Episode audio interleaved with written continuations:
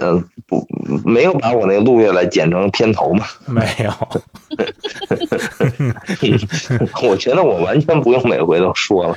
你说点新的呀，你就别只说这一个呀。就是你至少现在，我觉得我和徐姐能知道说这个你好，米娜桑这个会能听懂了。你再说两句别的。米娜桑是大家。对，你好，托尼西瓦。对，嗯。你再说点别的，这样我们总听总听也能多学两句日语啊。嗯，就是之前说那个有路西库，我那该西马斯，就是请多关照，拜托了。哦，这这么麻烦。有路西库就是请请多关照，就是那个耶路 school 嘛。哦。我那个西马斯就是拜托了。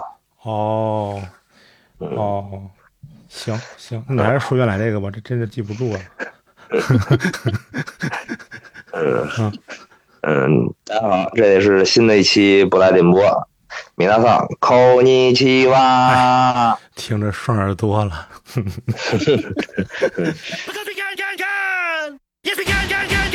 那个这一期又是我和堂姐还有热大宝三个人，嗯，聊一聊好久没说的近日观影。嗯嗯，一是这个为什么好久没聊了？一是因为我在这个日本呀看不到大陆院线上的片子。而日本院线上的片子呢，它不可能有中文字幕，它连英文字幕都没有，它连日文字幕都没有啊？是吗？就是本土的电影，日本本土电影。空耳听是吗？对，没有没有日语字幕。嗯，如果要是海外的电影呢，嗯，要不然是日语配音，要不然是英语配音有日语字幕。但是我也现在没去看任何一部。嗯，新上映的海外电影，嗯，嗯，所以呢，就好久没有录这个，这个这个今日观影了，而且这个电视剧最近好像也没有什么大火的这个电视剧，嗯，我我们也就简单看了看，嗯。嗯，其实我还是很想看那个什么，呃，宇宙探索编辑部的，赵大宝跟堂姐都给出了。挺高的评价，但是我一时半会儿应该是看不到，嗯，是，估计得等个半年什么的。那个啥，那个徐姐，反正那个宇宙探索编辑部人少，咱俩给他演一遍吧，来一个那个叫什么什么有声书。那我就演唐彩荣了。啊，嗯，这个确实挺值得，我是觉得挺值得看。咱一会儿咱可以说说。嗯，之前那个。狂飙啊，给给飙伤了，有点儿。对这个，这个大陆电视剧确实也有点，又看了一他是谁，嗯，更给我搞坏了，有点儿。你说这个得喷几句他是谁，我操！那个才是伤了吧？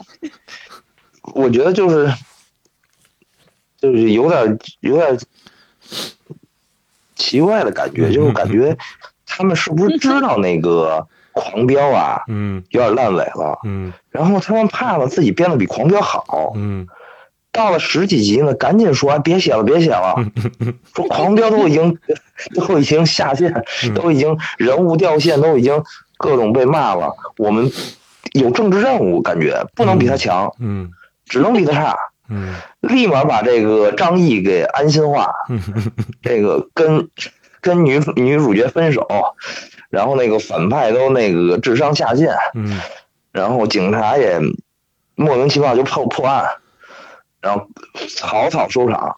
啊，你这有点像那个昨昨天昨天，嗯，纽卡斯尔二十分钟五比零热刺，剩下剩下那七十分钟就是四个字差不多得了，差不多得了五个字差不多得了，对吧？你后面再再再踢五比零，一共十比零。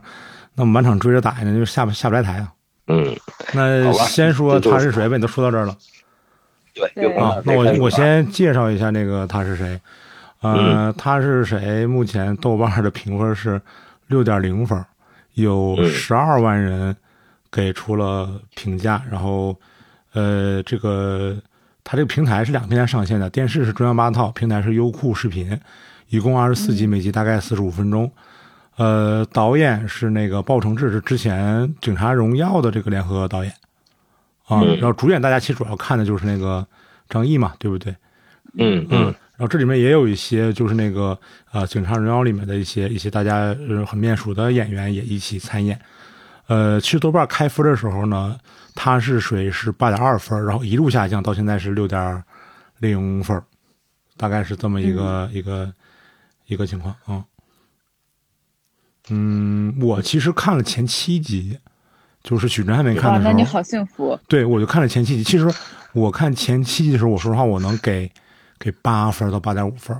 就我觉得他那个整个节奏特别的呃紧凑，然后悬疑感也特别呃强。然后虽然他那个隔三差五就有一个呃什么什么距离什么破案多少多少天，什么距离发现尸体多少多少天，就那个时间嗯。的标识有点傻，但是整体来说，它还是那种给人一种特别，呃，紧张，然后，呃，很多悬疑感，让你觉得说这个事情还挺挺有悬念的，呃，再加上那个之前不是网上宣传说这个片子其实是以那个南大碎尸案和白燕案为为底的嘛，所以导致我这个期待挺高的。说实话，我看完前七集，我觉得，嗯，我能给八分到八点五分，确实是这个想要的东西都。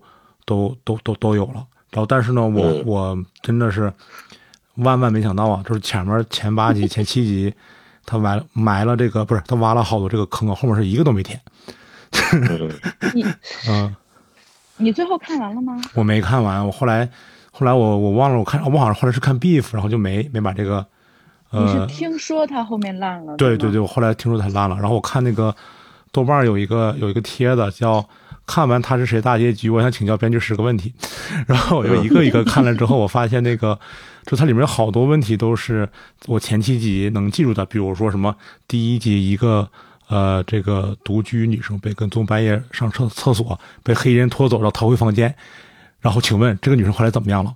黑衣人是不了了之了吗？然后我以为后来会这个东西跟后面有有关系，你知道吗？那我看起来可能就是没关系，对吧？呃，什么第四集，呃，卫队通过查询失踪女性，查到了小红花幼儿园的老师艾莹啊，呃，本以为艾莹是受害者，结果她其实是施害者，她杀了她的丈夫，但是她只说她早该死了，她不是人。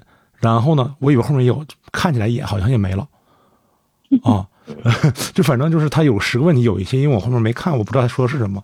但是我看的那个前七集里面，他提到的，我都以为跟后面的这个就是犯罪凶手有关系，也许是呃两个不同的呃犯罪凶手在同一个时间段进行了犯罪，然后让大家产生了迷惑，也许是一个犯罪分子连环杀手，然后他进行了这个连环杀人案，可能用了各种各样的一些办法吧，然后怎么怎么样，反正我以为最后肯定会给一些答案，没想到我前面这些。挖的坑或者没填，好好在我也没跳这个坑，啊，就就让我们来这个听听这个跳坑的许晨怎么说。嗯，我我我在你俩中间啊，我先说，我最先说。咱们上回录节目的时候，我看到大概十二三集，你还记得我信誓旦旦的给你俩说。我觉得到十二三集的时候，节奏都还没有掉啊！网上为什么说它烂尾了呢？然后我就看到了，就是真的就是一集之间啊，你就觉得说怎么了？这个片子怎么了？然后急转直下，然后就离谱那个情节，然后我就看了那。一两集，嗯，就是安心失恋那两集，嗯，不不是安心啊，就张译那角色失恋那两集，看完了以后我就再也没有打开过。哦，是吗？就深深的伤害了我，我就想说，哎呦，我上周跟怎么跟人家说的？合着你最后也没看完？对，我就看到那儿，我实在看不下去了。哦，我知道了。我说，我说怎么这个？过去这两三周，徐姐又说什么自己忙，写什么分级 没法录节目，去上海去迪士尼，合着就是不想 想把让让我们把这事忘了是吧？我以为就不聊这剧了。就这个剧真的是，就是前面嗯八集左右吧，嗯嗯，虽然他肯定达不到啊，但是。我以为他自己想搞，真的搞是搞出搞出自己的中国的杀人回忆呢。嗯，我以为是信号。嗯。嗯。嗯，就是那种，呃，雨天，然后有点雨夜屠夫啊，有点嗯。这这个呃，找这个妙龄女性啊，嗯，然后又是这个警察，呃，在一个那时候也没有 DNA，也没有这个各种侦查手段，高高科技的侦查手段，嗯，需要靠这个靠脚、靠走路去破案的是这么个年代，然后，嗯。包括那个张译有一幕是在那个下水道里挖那个哦，对对对，尸袋找尸袋，那那不就完全是学学杀人回忆？他们在那河沟子边上，嗯，一直在那看，嗯，然后最后还有一个嗯很有名的表情，嗯嗯，前面的质感非常好，嗯嗯，但是呢，我一上来呢就有一个担忧，嗯，就是这个反派吧，嗯。就就其实甚至不是叫反派，就是一开始塑造的这个要强行收购这个老暖瓶厂，哎，不是不是暖瓶厂，叫什么厂来着？嗯，反正是老工厂，老工厂嘛。收购工厂的那个，嗯，对，那那个那个原来在《警察荣耀》里边演，呃，酒驾进去的那个警察赵阳，对，呃，对对对，嗯，他曹建军，他这个，他这个人物，我就觉得。一上来我就觉得要完，嗯，就是坏事又干不了，嗯，收购个破厂子呢，自己也搞不定，然后又要照顾妹妹，妹妹又是个这个爱闯祸的这个对大小姐，然后呢还要跟这警察谈恋爱，嗯，你就感觉这个一开始树立这个恶人呀，这个反派一事无成，嗯，又被自己的。情人出卖，又被自己的手下出卖，嗯，又被自己妹妹坑，嗯，还要被警察骚扰，嗯，没见过这么惨的社会大哥，就这条线，我觉得他就是，我觉得必垮无疑，嗯，没想到在最后，嗯，堂姐没有看到最后是吧？嗯，就是因为他妹妹失踪以后，他一直派人也找不到。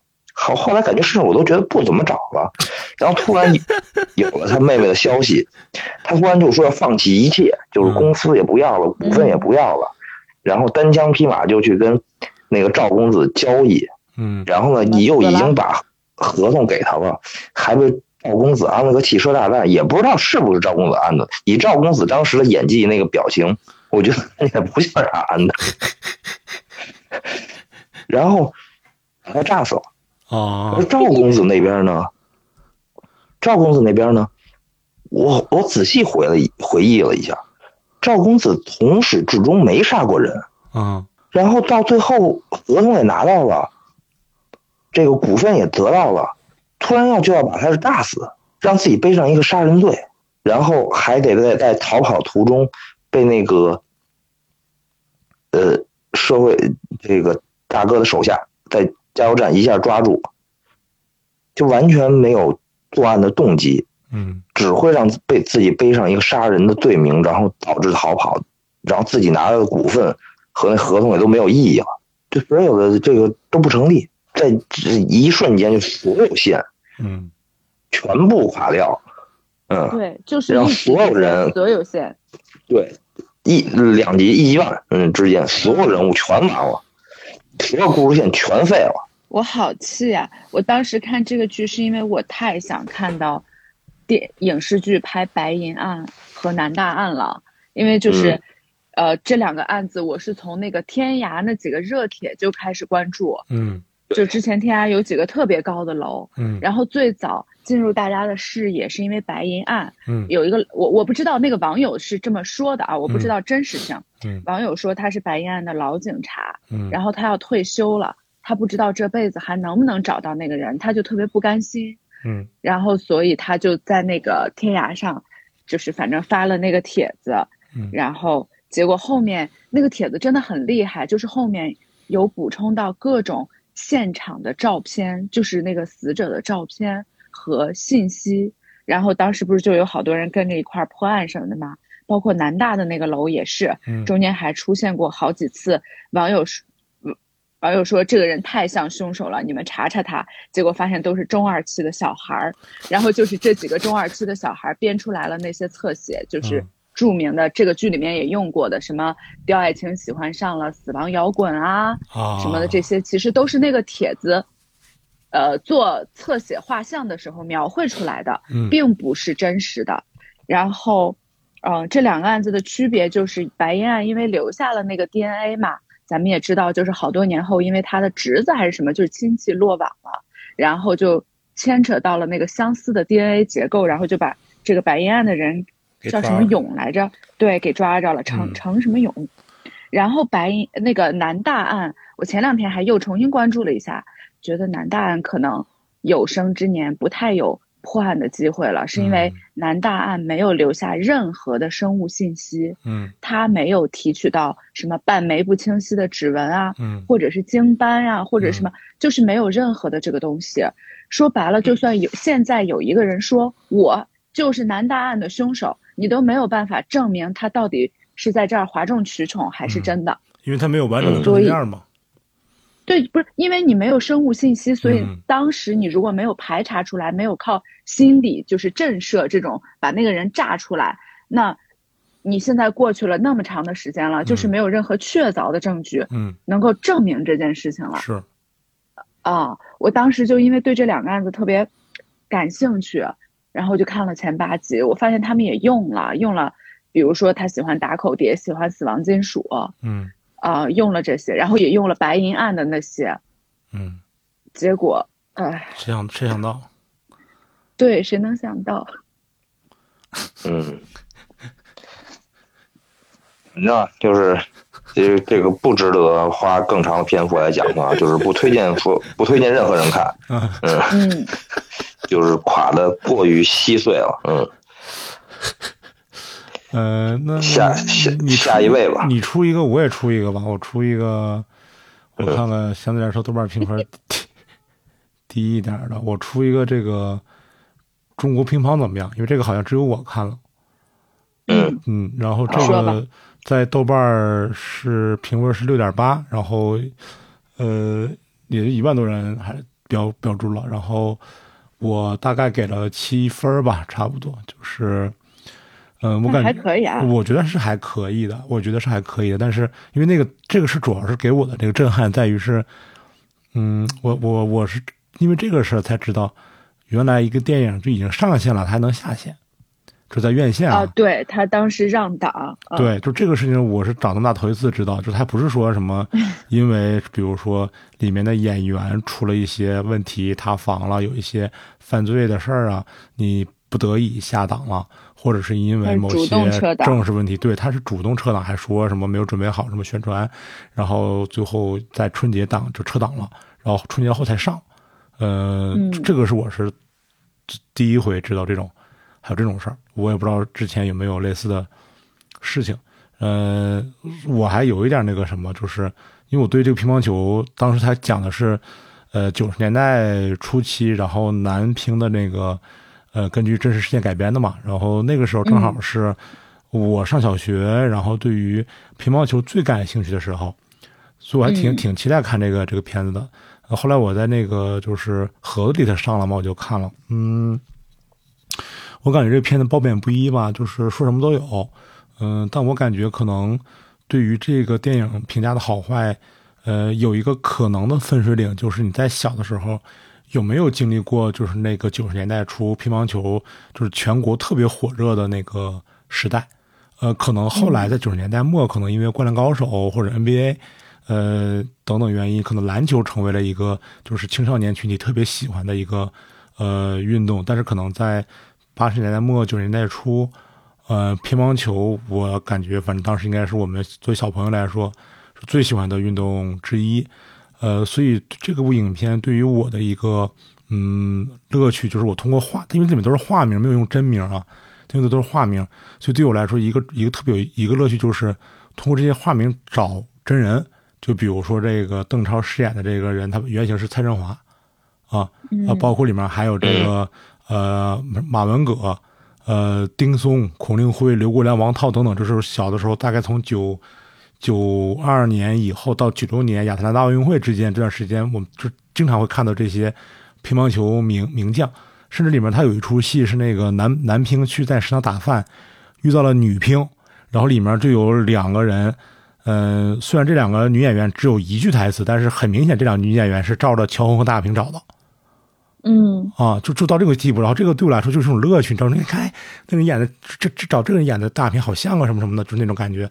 这个是是是是一个乐趣，但是可能对于更年轻的观众，或者是他小的时候没有没有经历过就是这个乒乓球运动火热时代的观众，可能对于他们来说，这只是一部有爱国情怀的体育主题电影，所以可能对他来说，可能就没有那么多乐趣了。然后以及说，可能这里面除了中国的运动员以外，还有一些运动员也是我们小的时候耳熟能详的。就包括什么那个中国人民的老朋友瓦尔德内尔，对吧？然后法国名将盖廷，还有什么那以前白俄罗斯萨姆索诺夫什么的，就是我看这电影的时候，好多九十年代初期的那些呃乒乓球的呃运动员的名字，然后都浮现在我的脑海里。然后以及说像九五年的时候，我当时跟我姥爷在电视里面完整的看完了第四十三届天津世乒赛，然后那届世乒赛中国队包揽了所有的金牌。就是男团、女团，然后那个混双、男单、女单什么的，包含了所有的金牌，就这么厉害。所以就是这个，就是可能对于我我来说，可能就是或者像我这样的观众来说的话，就是，呃，它又不是一个单纯的嗯体育主题电影，可能是一个有点像时代片这种这种这种这种感觉。嗯啊，所以可能我这起始分就会高高一些，然后然后也因为这个起始分高一些，忽略了可能一些一些一些缺点吧，所以大概给了七分。但这里面也有一些。我认为的缺点，你比如说有三点。第一点是，作为体育电影的话，那么在乒乓球的这个比赛中的一些关键动作看起来特别奇怪，就它动作特别变形，然后既不写实呢，也不像那个日本那种中二那个电影中有一些特别奇怪的动作或者是奇怪的动作设计，它就是奇怪而已。啊，呃，这是第一点。第二点的话呢，就是。嗯，整个电影是以这个邓超饰演的这个呃蔡振华，然后为为主要的视角，然后来讲这个男乒是怎么呃一步一步重拾自信，然后再次拿到这个男团冠军的这么一件事儿。但是除了他们这些角色以外呢，嗯，对于一些我们都叫反派吧，就一些竞争对手的这个角色塑造几乎是没有的，几乎是没有的。就是你不知道这个当时那个世界还有哪些人，他们性格什么样的，他们是。呃，有什么特点，然后怎么样？这些就是基本上是一笔带过，没有任何人物的那个，呃，更细的这个这个展示。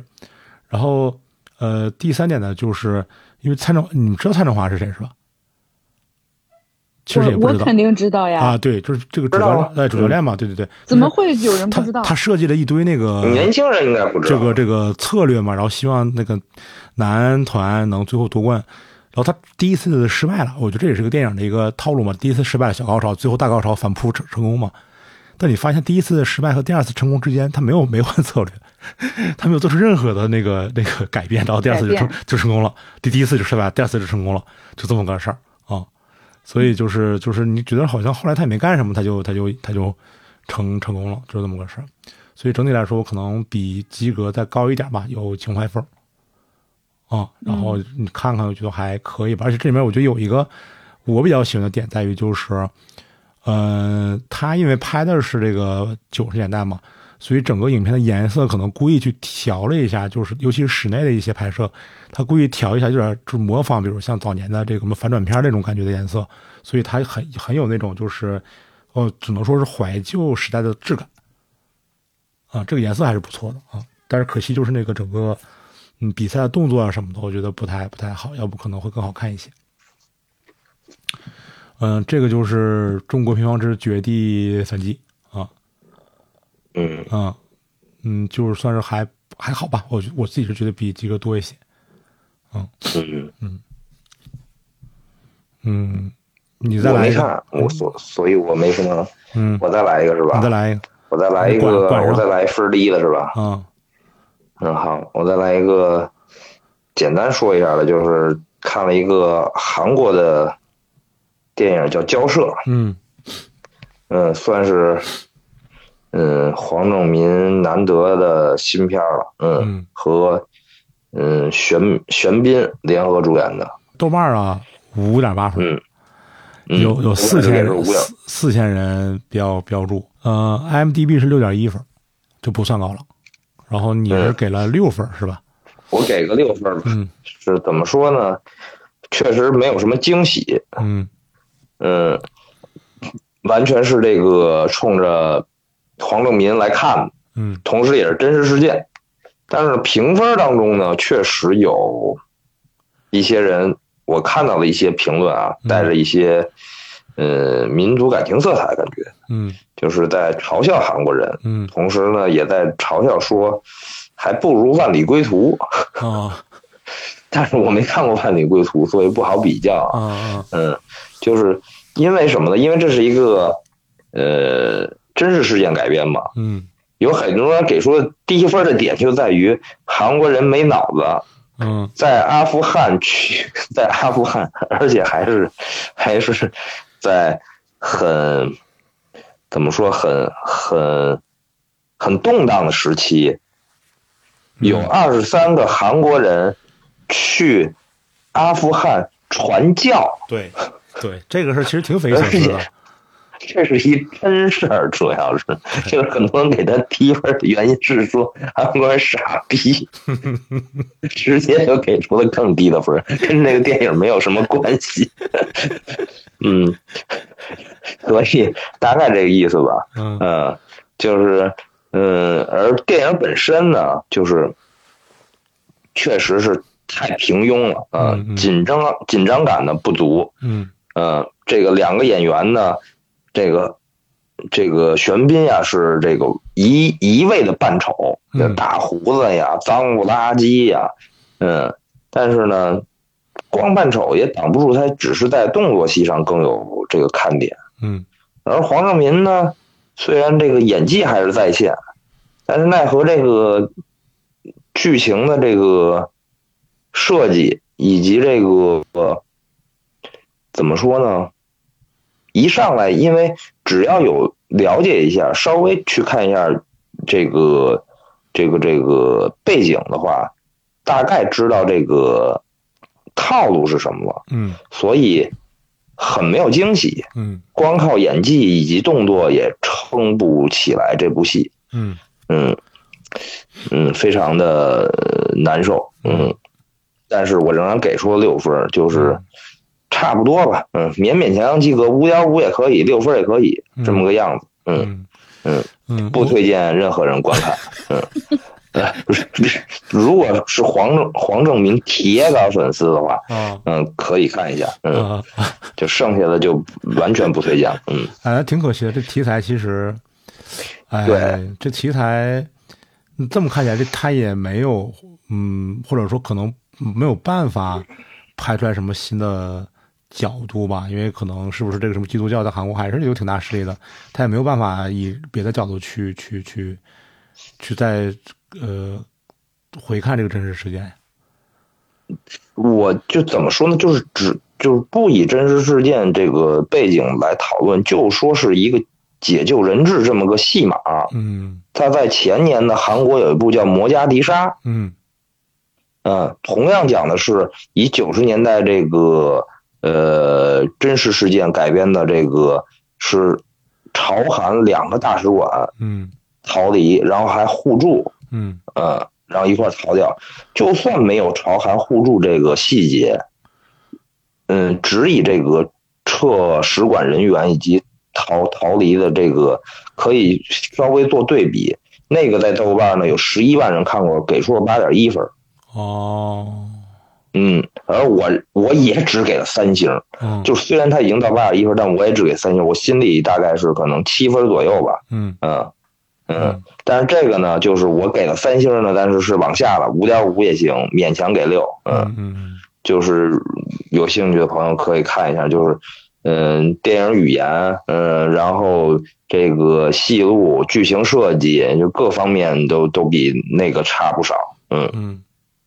嗯，呃，你说这个，我想起个别的，就是，比如，就是这个，呃，呃，交涉这个是以这个，呃，零七年的真实事件，呃，为背景改编的嘛，所以其实大家是知道这个事情的结果的，或者也甚至知道一部分的细节和过程，这样其实这个这个片子是不太好拍，说实话就不太好拍，因为没有什么悬念了，说实话。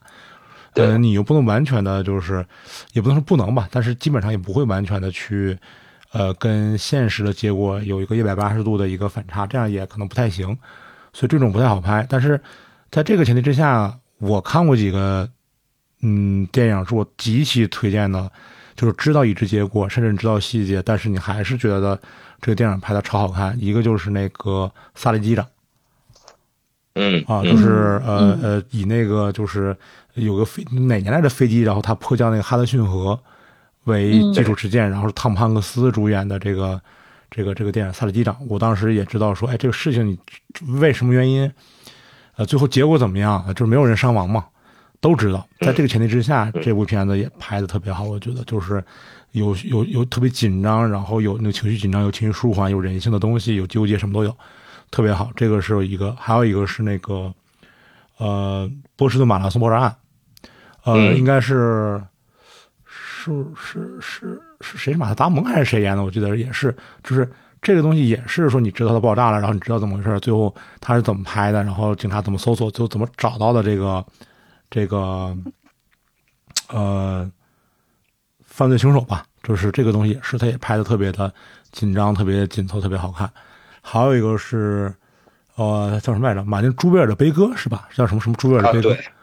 呃，他也是以一个爆炸案为为为原型，然后讲的是发现炸弹的那个人。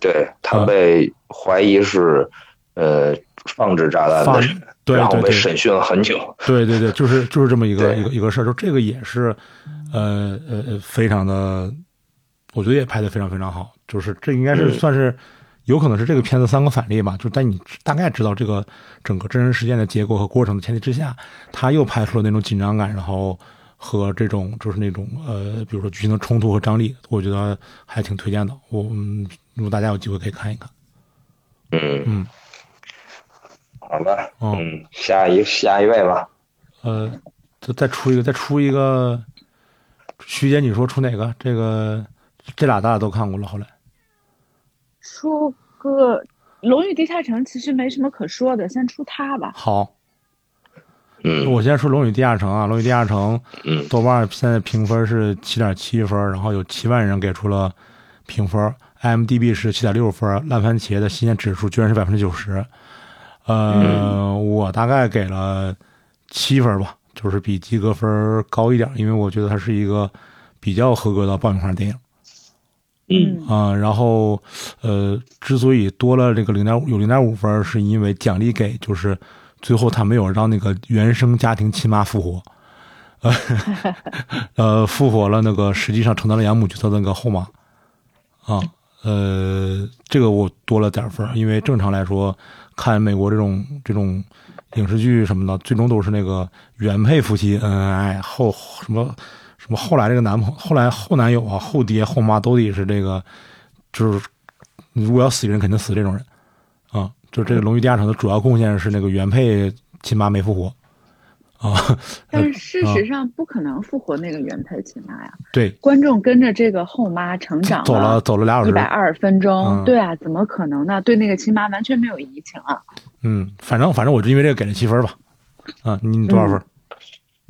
我呃，七到七点五，七七点五吧。嗯，那个零，嗯，那个零点五，就跟你说的一样，我觉得它是一个特别合格的爆米花电影。嗯，但是就本来呢。漫威的那些电影都应该是这样的电影，但也是因为我觉得这两年连合格的爆米花电影都很少了。嗯，就是这种新鲜有趣的，嗯，对吧？嗯，除了那个打岔之外，再给你贡献一些眼花缭乱的整点活儿，嗯，这种电影，嗯，我觉得现在成了稀缺资源了，就是肯好好做剧本了，对，就显得这个片子好像是尤为珍贵似的。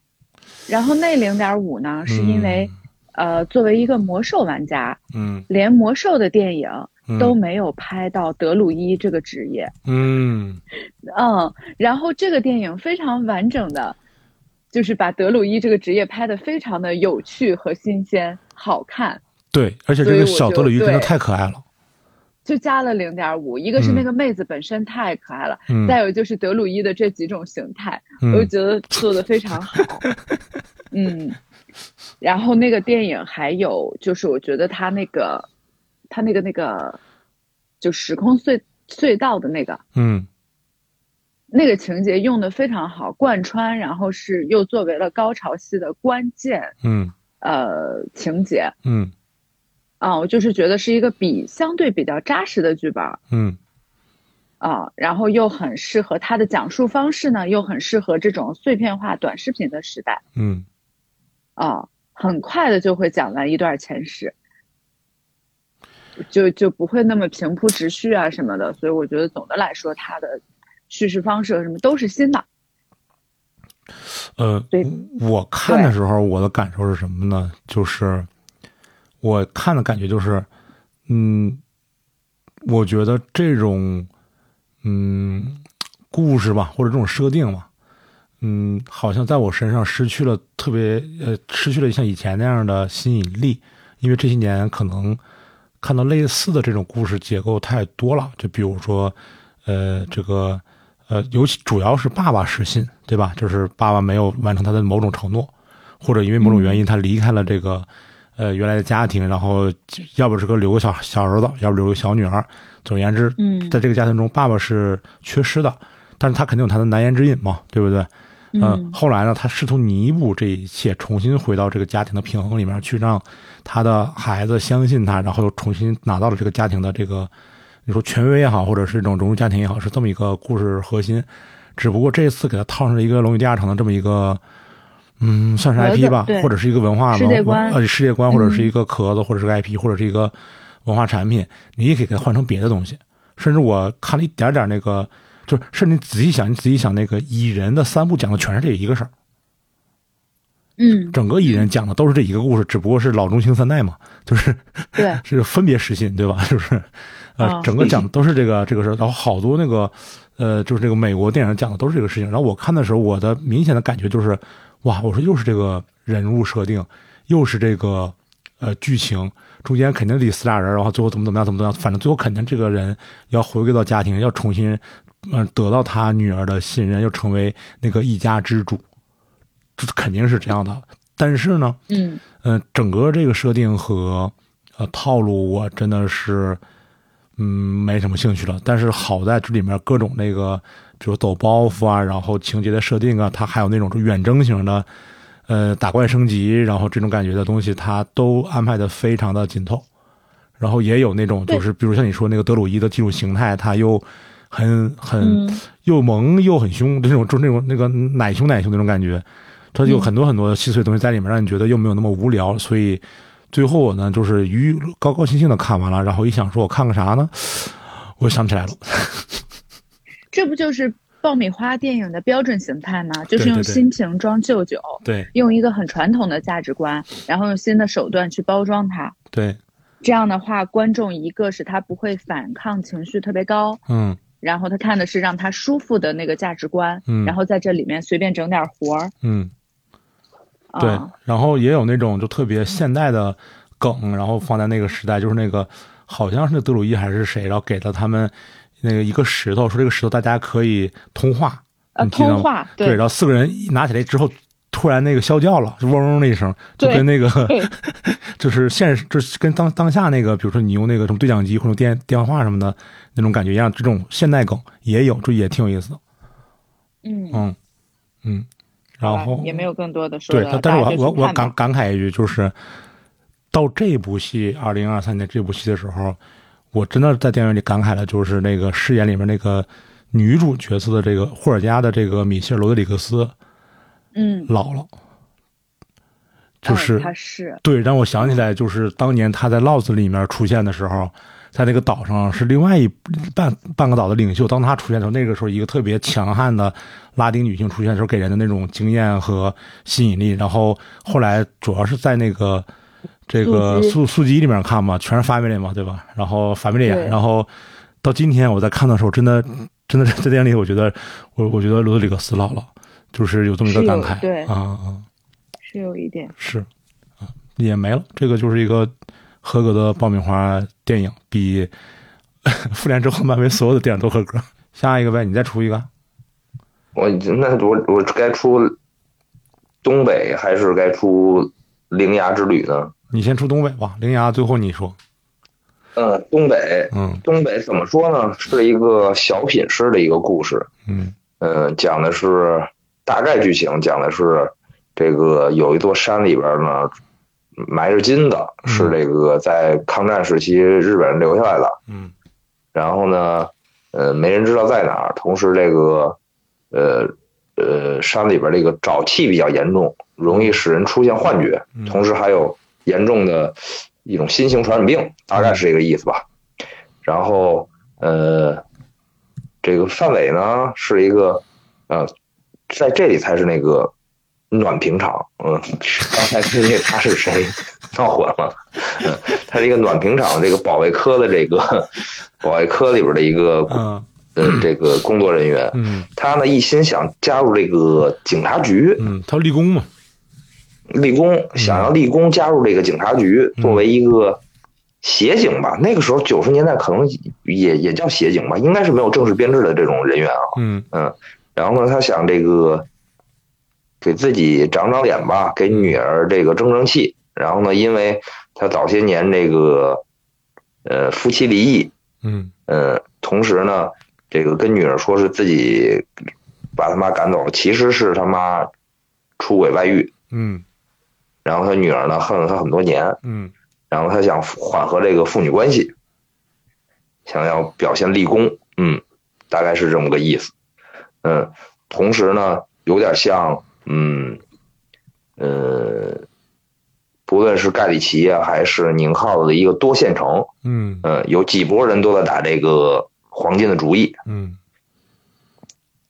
喜剧的同时呢，在某些地方呢，我认为过于处理的过于简单了，嗯。嗯，就是因为它的体量比较短，只有十二集，嗯，它又铺了很多的旁枝末节，嗯。然后，嗯，让这个各路人马汇聚到一起，而处理每一个人物的时候呢，他就不论是呃摔了变傻，还是这个踩着地雷炸死，就是很多这样，就是如果你按照他的惯性看，你会觉得啊，已经设定成了一个这么喜剧小品的形式，你就觉得没问题。但是如果要是你稍微脱离一点点，没被它吸引住，你会觉得我操，这都太草率了，太胡逼了。嗯啊嗯嗯，就是这么个感觉。嗯，所以这个，所以所以我补充一下，这个豆瓣啊，七点五分。嗯呃，有一点九万人给出了评价，然后嗯，这个你给了六六点五分。对，给六点五分，嗯已经比前几部都高了。嗯嗯，我看了一集，我看了一集，呃，我觉得就是你说这个问题，就是，呃，我我我不知道为什么，就当我看到这个演员边里有范伟和于南的时候，我就默认为他是一个比较偏严肃的作品。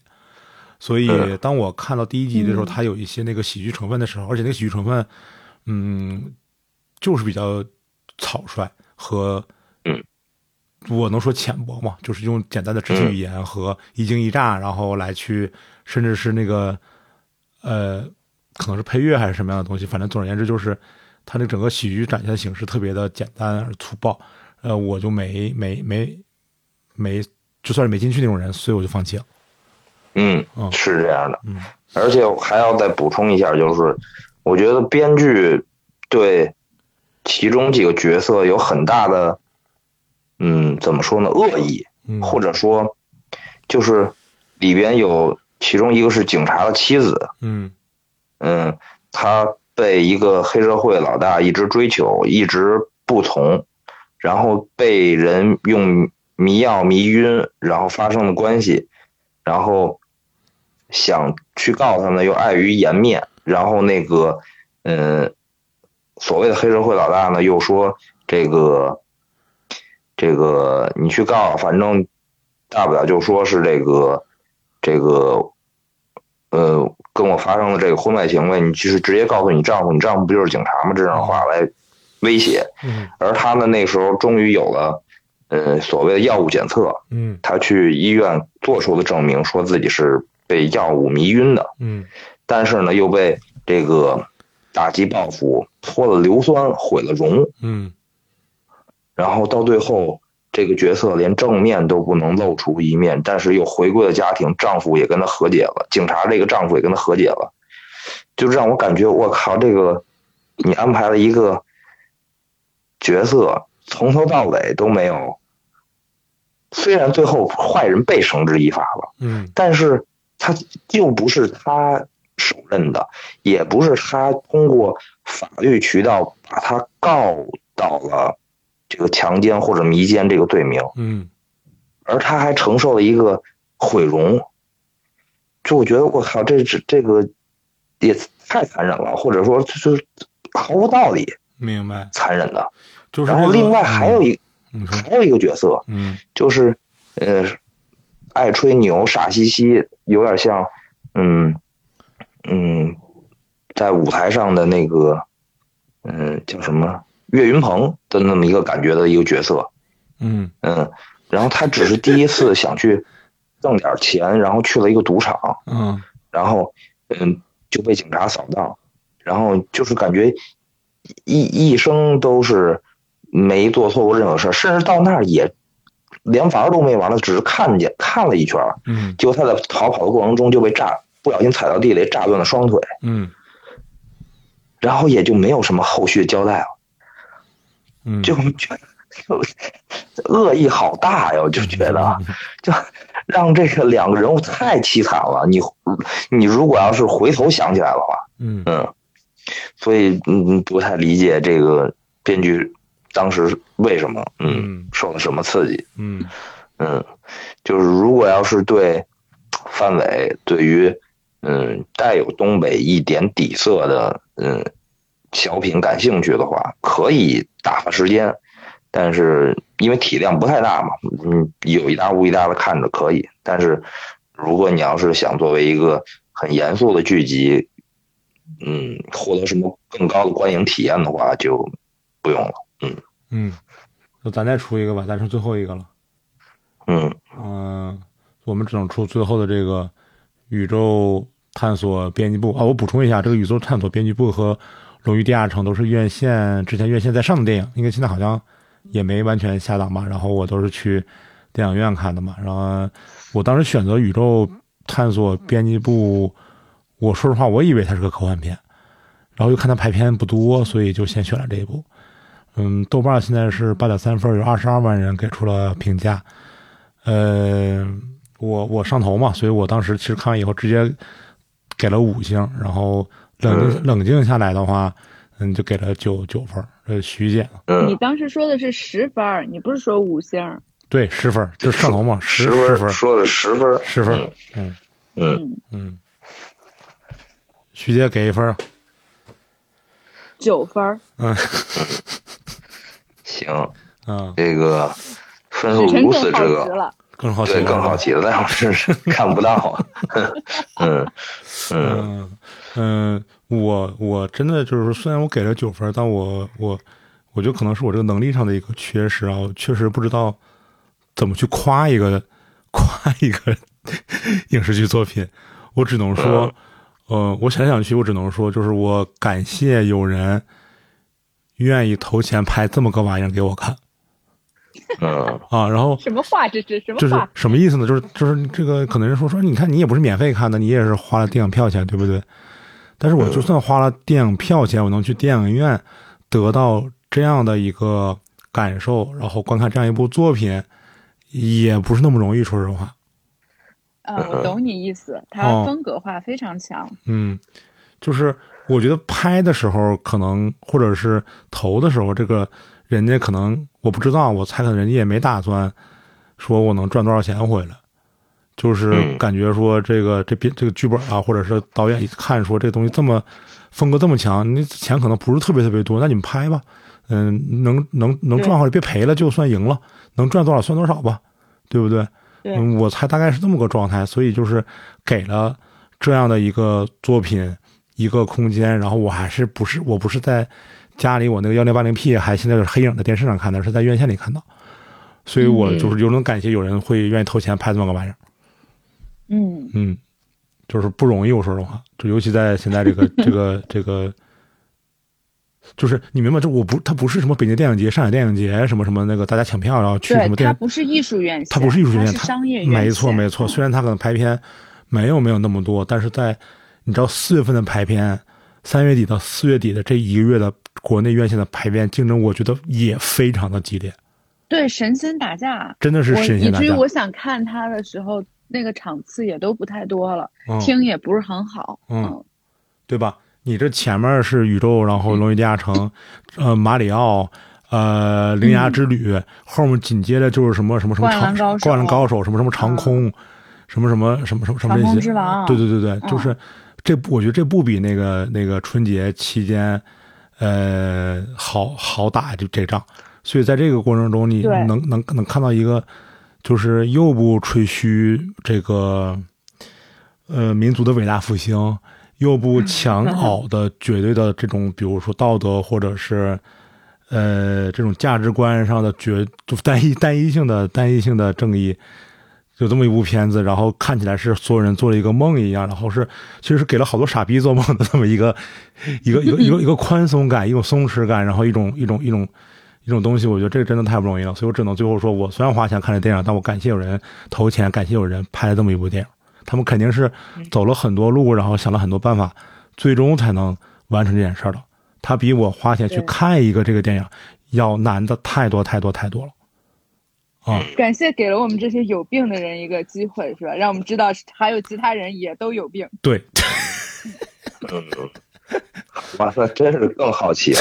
对他有点像，就是就是圈，就有时候可能正常，你你干点什么事儿吧，你觉得别人会骂你，你不是傻逼吗？就有病吗？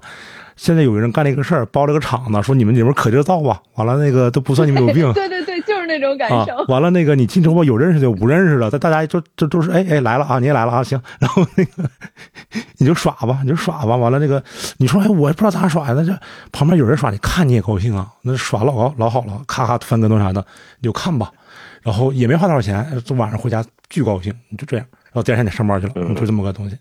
我给我给许晨介绍一下啊，这个片子，这个片子首先它是全手持，嗯，它假装是个纪录片，所以它非常的晃，嗯，这个是它的观影的最大的门槛，就是你在大荧幕上看的时候，嗯，呃，就是真的很晃，嗯，我应该没有什么机会在大荧幕上看了，嗯，啊对，然后他讲他讲的是一个宇宙探索杂志的主编。就是咱们小时候看过的那种，像什么 UFO，我记得小时候有一个叫 UFO 探索对对对，就是那种呃九十年代特别流行的那种呃科幻。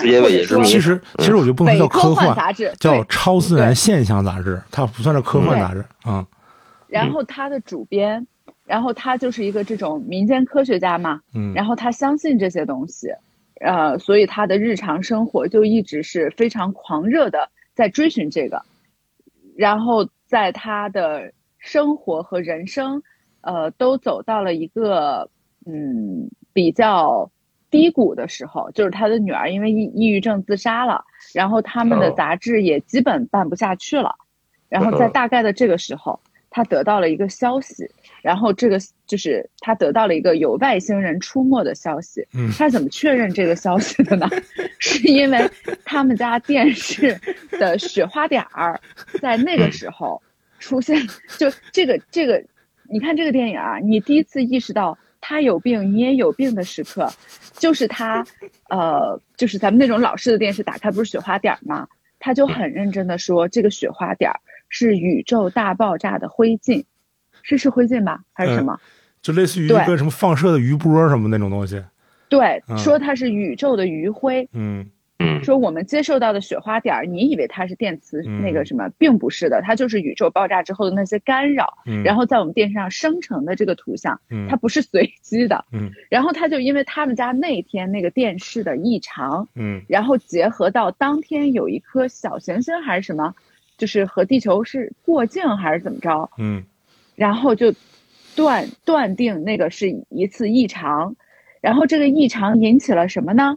引起了西南地区的一个偏远山村里的石狮子嘴里的石球没了，不翼而飞了。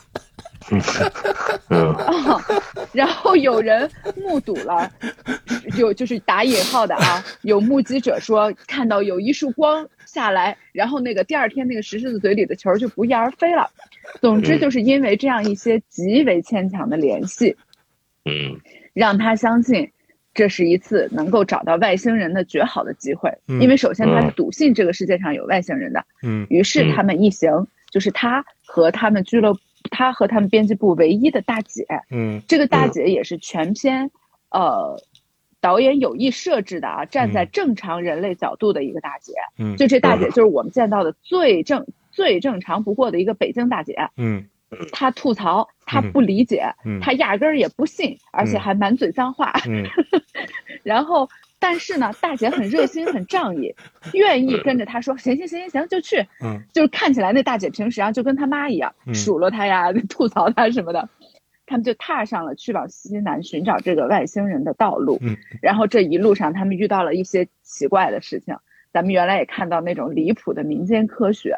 比如去到了一个声称外星人什么文化园儿，然后你给他转几百块钱，他能给你看外星人的两百两百五，有缘分转两百五。对，然后拉开冰柜，就是一个大概像《大内密探零零发》里那样的外星人，我不夸张，就是那样的啊。然后后来他们就辗转到了那个村子，到那个村子找到了就是发生异常的这家的一个年轻人，嗯嗯啊，然后这个年轻人是一个。和这个环境其实有一点格格不入的。他写诗，嗯，然后他很沉默，他很木讷，而且他不正常，嗯，就是自从那次奇异的天象之后，他就经常会晕倒，没有征兆的晕倒，然后而且他为了避免辐射，他头上就常年扣着一口锅，嗯，然后他在这个村子里的广播站读他写的诗，嗯，而正经啊，他写的诗非非常好，是是是，对。然后，总之，他们就是，就就就这样一路的这么一个故事。嗯嗯，啊，真的是。然后，我有逻辑，我喜欢他的点。你说。呃，首先，他无疑他肯定是魔幻现实主义。嗯，没错。嗯。啊，但是魔幻现实主义它更偏现实。嗯，这个是我非常喜欢的点。嗯，就是呃。他的这个，首先杨杨浩宇这个演员，我觉得在这里面是让我震惊的好。嗯，我觉得杨浩宇为刚才我讲述的这一系列不让人信服的故事，增加了很多的可信度。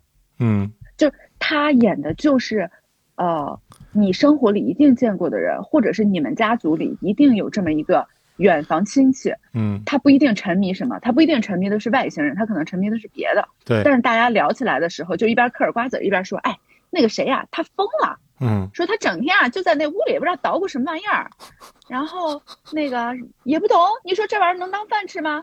然后老婆也离了，嗨，就是以这种语气谈论起来的这种人。对，他就真实的还原了一个这样的人。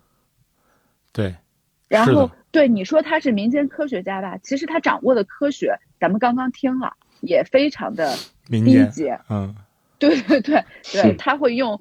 很多牵强的逻辑去把那些很高的物理概念和日常生活中的具体硬给记起来的这种，嗯，我觉得他的这个执念，包括他对这个东西的信仰感，做的那个现实接地接的非常好。再有就是他环境的塑造，我觉得也非常的现实，就包括我跟你说那个外星人那个文化园儿，嗯。我之前看那个有一个专门探这种尴尬旅游地的博主，就叫史蒂芬嘛，史蒂芬啊，对，史蒂芬，他在他在贵州的时候就探过一个这种外星老娘娘庙，就是湖南湖南嘛，就就是父子俩。反正我我记我忘了是哪儿了，就是他这边供着的是外星人的什么保佑升官发财的，然后再往前走是个什么什么 UFO 什么庙。对对对，就是他是跟那个外星人接触啊什么玩意儿，完了那个他在山上修还修台阶，就把钱拿全拿来修那个他那个外星人园，完了在里面供的是娘娘庙，你知道吗？那种。对对对对，然后娘娘庙里是立的那个佛像就是个外星人，然后还有就是他对那个。乡村的描述，嗯，也都非常的写实，就是我们见到的那种乡村。嗯，所以他所有的这种神秘主义都夹杂着一种封建迷信，嗯，严重的封建迷信，并且最终他会通往实用主义的这么一种气质。嗯，就是我不管你是外星人，还外星人也好，什么特异功能也好，最终你都是要保佑我升官发财的。嗯。所以那个丢了一个球的石狮子，最终就变成了村民和就是游客们慕名而来，他们会把钱压在上面，会在那儿烧香拜佛，会跟那个石狮子许愿。我觉得任何的一切，不知道为什么到了我国的群众中去，最后都会变成一种实用烧，都会变成烧香拜佛。对对，都会变成烧香拜佛。升官发财，求你身体平安。嗯。所以这种就是魔，这种魔幻现实主义现的现实感，我觉得他塑造的非常非常的好。嗯。然后再加上他用的是纪录片的手法呢，嗯，然后你就会觉得他就是从泥土里生长出来的那么一个东西，然后偏偏他和他冲突的呢，就是这个电影里面，呃，他全片的气质又非常的诗意，嗯，嗯，他偏意识流，然后他充满了大量的意象，嗯，不管是那个呃《西游记》啊什么的这种意象，还是他说的宇宙大爆炸的那是什么什么的余晖。什么？就他充满了诗一样的什么意象、隐喻，然后他还会把日常的生活神圣化，就像他找的那个小男孩那个孙一通一样。嗯。而且他又有很多奇怪的那个东西，就是，就你想那个谁，那个那个那个那个主编，就是，呃，主编不是说没钱讲课的吗？去哪儿讲课？去精神病院讲课。对对。去去精神病院给人做科普去。对对。然后在坐着等着，说下一个节目是那个什么那个什么《西游记》什么的，就看三个装装扮成那个猴孙孙悟空的人什么的，然后睡着了，然后一会儿一会有一股烟都从那个门里头出来了，干冰。对，就包括最后那个就是那个扣着一口锅的那个小孩，就跟他说，他说他做到做到一个梦，不是，还是说他冥冥中就知道。说那个外星人是要让他去取一样东西，嗯，但是什么时候取，他现在还不知道，他只能等，嗯，等什么呢？等到那个石狮子头上落满了麻雀的时候，对，这个本身其实讲出来是就是一个诗的意象了，对，然后结果到了故事的三分之二的时候，真的发生了这件事，那天是日全食，嗯，并且。所有的麻雀落满了那个石狮子，就是看起来是一个对又震撼又古怪又诡异的那么一个画面。哦，然后他们就说啊，那时间到了，我现在要去取那个球。他们就从这个村踏上了最后一程的旅程。是，然后他用的那个音乐也是，就是他用这种这么粗也不算粗劣吧，就是这么原生态的画面，配的是古典乐。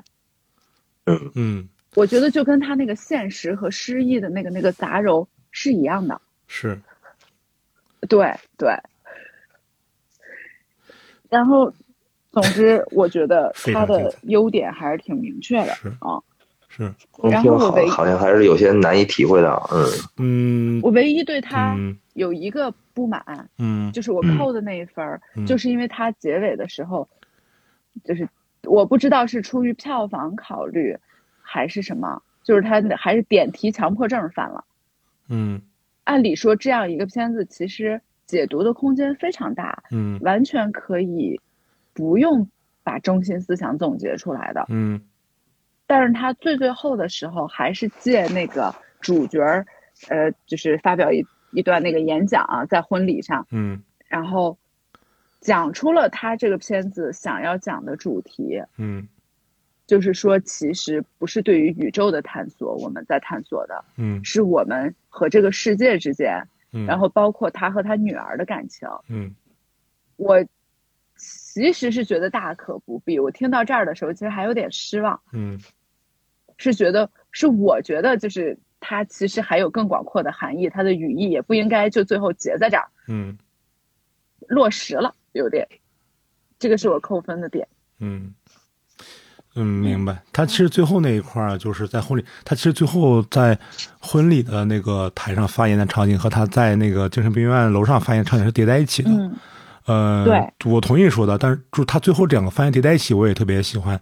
但如果他最后没有点题的话，就是他这个话如果只说一半他说他有个朋友怎么怎么样的，或他干了什么什么事儿，他只说一半他没有说结论的话，那么就更牛逼了，我觉得。然后最后给大家看一个宇宙，简直就是这种电梯是 OK 了，就就就就就就可能更喜欢吧。对我我是这样的，嗯，许晨现在更难想象，对，很难想象。对，但这个片子就是这么啊，我觉得这个片子就这么神奇，真的，就是就是，尤其在在在咱们这样的土地上，能能能拍这么个玩意儿，我跟你说，真的。你就说那个，你就说第一观感啊，就是我们没有出过这么一部像喝大了，或者是像 嗑了药以后，嗯，拍出来的片儿，嗯。但是其实英国电影、法国电影什么的经常有，嗯嗯，对吧？我们原来经常看到那种说，哇，这一看就是喝大了拍的。就对我觉得他其实是这个东西很稀缺，对，就是而且他有一些，嗯，我不知道算优点还是缺点的东西，比如说他们最后的旅途上，嗯，之前说丢的那头驴在山里头居然出现了，嗯，啊，然后包括他们迷也不算迷路吧，在山里遇到了一个迷路的拍婚纱照的人，他们就在那个大石头前面拍了一张照片。然后他最终在山里见到了那个外星人的返回舱。对，然后你又不知道那个陨石猎人去哪里了，对吧？那个陨石猎人最后去哪儿了，你也不知道。对，这一切，甚至于这一切，你分不清楚，他应该是他吃了毒蘑菇以后的幻境。嗯，还是但他并没有具体的跟你指向。对对，就是真的。这些都是他好的部分，我觉得是是，而且而且，嗯。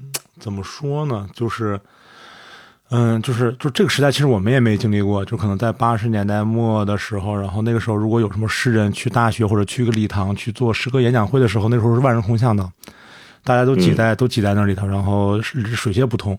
嗯，就是甚至比现在可能，反正反正比现在看电影啊什么的都都都都厉害的很。嗯，我感觉那个时候就是从从描述文学作品的描述来看的话，是一个特别憧憬浪漫，然后推崇浪漫。的时代，然后不知道从什么时候开始，其实跟你你你正经去跟别人说点什么东西的时候，或者你去跟人讲这些关于诗歌的时候，你自己首先你自己会觉得自己不好意思，然后别人会觉得说那个你看谁认真谁就输了，或者说你怎么还玩这一套东西，怎么怎么样的？我觉得这个电影在极其的这种就是荒谬和魔幻现实中，又给了我们这样一个口子，就他可以在这里面毫不害羞的去把他。写出来的诗歌朗诵给所有人听，你你想想，现在其实很难有这样的一个，就至少正常人吧，我觉得至少是正常人很难有这么一个空间，然后，嗯，不不尴尬的听别人朗诵诗歌，也不尴尬的朗诵诗歌。那这个电影其实给了这么一个空间，然后让我们认真去听这些东西，我觉得这个就已经非常难得了，就是一种仅存的、仅存的，必须通过一个特定场景才能。找回的对于可能是中国人对于某种毫无用处的没有实用主义的浪漫的一种追求，就这么点空间。对，所以他其实说的并不是科幻，是，对他说的是所有一切无用的东西，但是宇宙可能是这一切的终点，就集大成者，他是最没用的，离你最遥远的。明白大概最后这几句，嗯，感受到了。就是，嗯，想要说的是什么？嗯，对对对，或者说，或者说再现实点的话呢，就是文科生啊，拍科幻 也就只能这么拍了。不 对，就像孙一通说的一样，就是那个呃，那个那个乡村那个写诗的小男孩说的一样，他说他喜欢写诗，然后他们老师跟他说。其实通往宇宙的那个密码是数学，数学是解开一切宇宙问题的钥匙。他说：“可是我觉得数学太确定了。”嗯，就是我们文科生就是这样的，总是有一些不切实际的幻想，但是又不肯真的相信科学。对，对，对，对。然后尤其就是放在，就是这今年啊，就是二零二三年，开年到现在过去一个季度了三个月嘛。今年最火的是什么呀？是这个。这个什么这人工智能什么 GPT 啊什么这个这个东西对吧？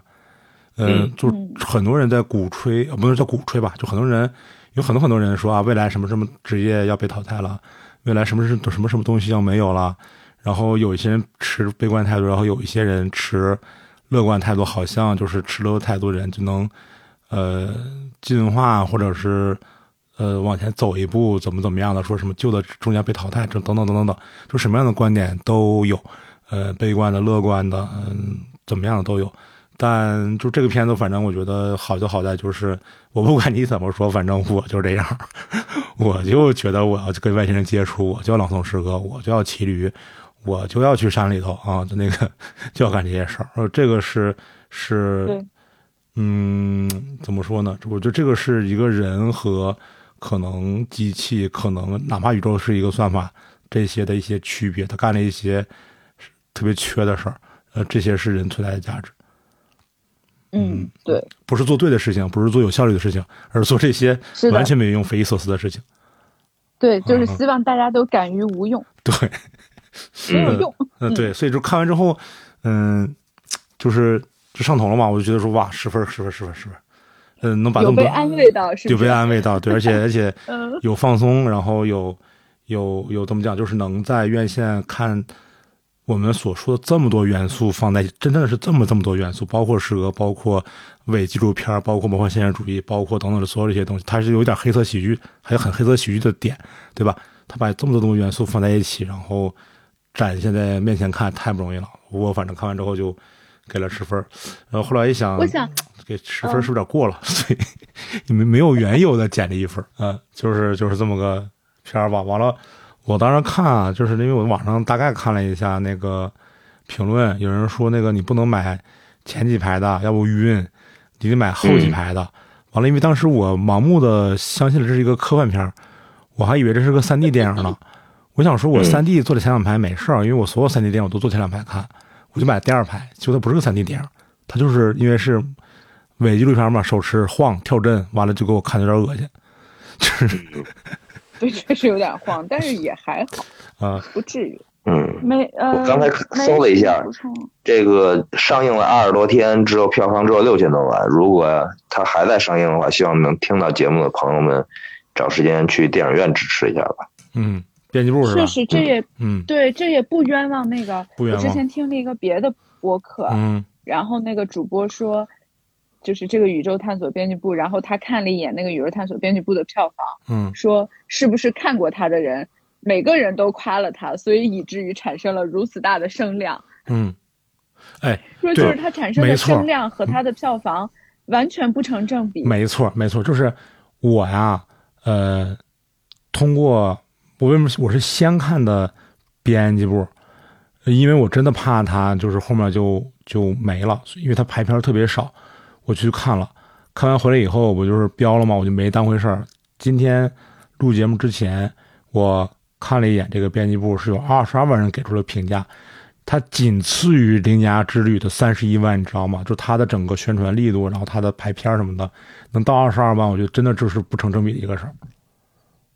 嗯，对啊，真的就是是是，当然也有人不喜欢的，我也觉得也很正常。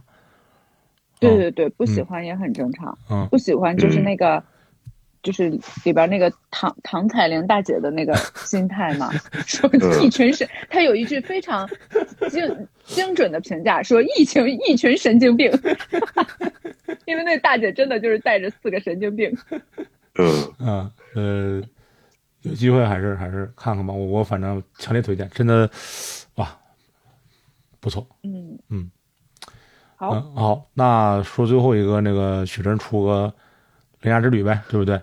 呃，你们两个没看是吧？没看。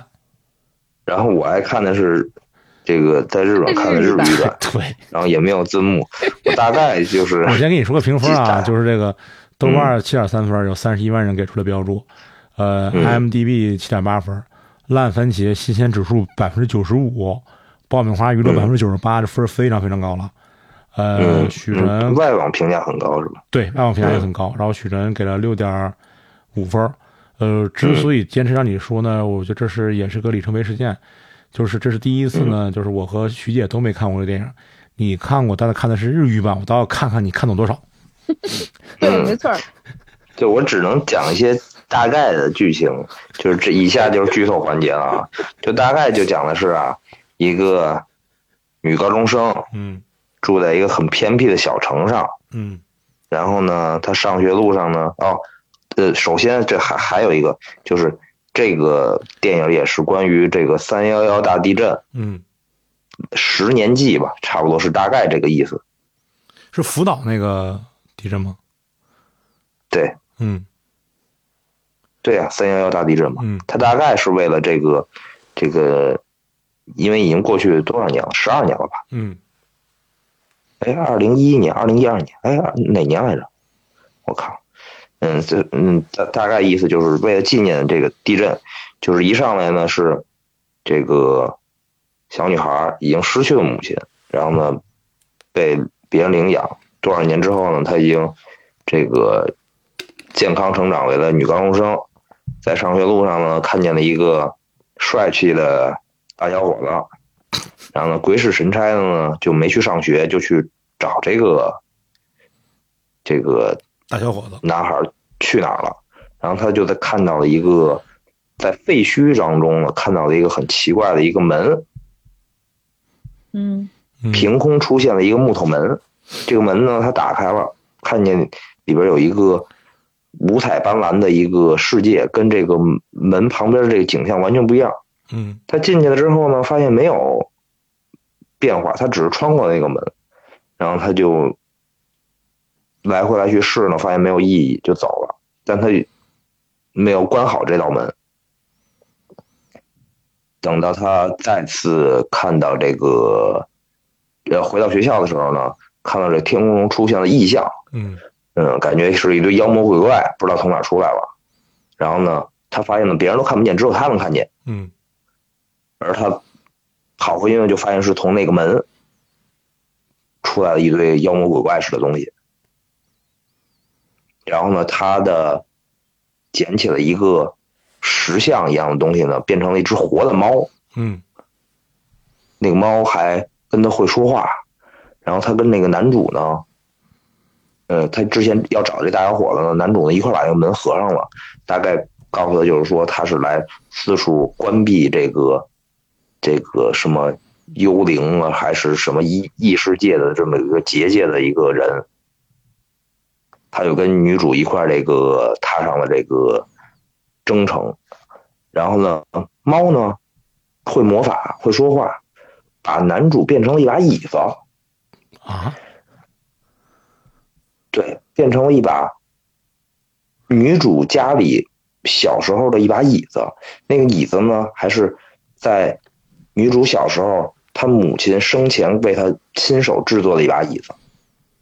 就把这个男主附在了这个椅子身上吧，相当于是，嗯，然后呢，这个设定呢，因为是一个魔法的一个奇幻设定嘛，猫能说话，四处飞跑，然后这个男主呢，射射到这个椅子上以后，自己也能动，也能说话，一路就追这个猫，就这个一猫一椅一女孩三个人一路这个追跑打闹，一路这个打开结界，关上结界。在日本各地还做了这个美食和这个旅游的向导，嗯，然后最后这个呃男主牺牲自己封进了这个异世界，而女主为了救他，这个呃又再次踏上旅程拯救男主，把猫献祭了，变回了石头封住了这个。呃，结界。大大概的意思其实就是这个猫贪玩然后呢想想想这个这个交朋友之类的，女主呢又是这个选中的人之类的，然后发生这些故事，嗯，最后这个男女主一上来就有这个互生情愫，然后这个也虽然最后也没有喜还没到喜结连理的地步吧，但是也是这个呃这个好中中意你啊，两情相悦，对对对。然后一路的冒险呀，一路的打怪呀，一路的吃喝玩乐呀，嗯，这么一个爆米比较爆米花式的电影吧，嗯。嗯。嗯，动画动画，我对新海诚呢是没有什么好感，也没有什么不喜欢。这个反感，就是完全是就比较无感，而且我对动画片这个形式呢一向也很一般，嗯。嗯，整体看下来呢就是及及格，嗯。嗯。然后你说观影的过程当中呢，因为我的语言不通，所以还是有很多细节可能有些缺失，但大体上确实不太需要有，就是过多的这个交代，嗯，基本都能看懂，嗯。你是说通过那个动画能看懂，还是说你的意思是说听能能听听懂日语啊？哦，通过动画，通过动画，通过动画，嗯，然后。我看到这个看完电影之后，看到网上有很多人都在声讨，不论是男主还是女主啊？为什么？就是说猫那么可爱，怎么最后还能把它献祭回去、封印回去？所有人基本上一半以上的声量都在干这个，都在讨伐男女主。嗯，说这个男的和女的相亲相爱有什么好聊的？就大概都是这样的意见。嗯，有什么好编的？就应该让。应该就应该牺牲男主，女女主你为救他，你也一块去死啊！就 是猫它应该活下去，就是猫应该统治世界什么之类，大概这样的。是简简中啊，还是日本推特？呃，简中简中简中，嗯，对，好像是日本也有大概这这样的，嗯。我虽然没看，但是我完全赞同这种观点。嗯，对对对，嗯嗯嗯，听到了不少，看到了不少这样的论调。嗯，我本来嗯本来。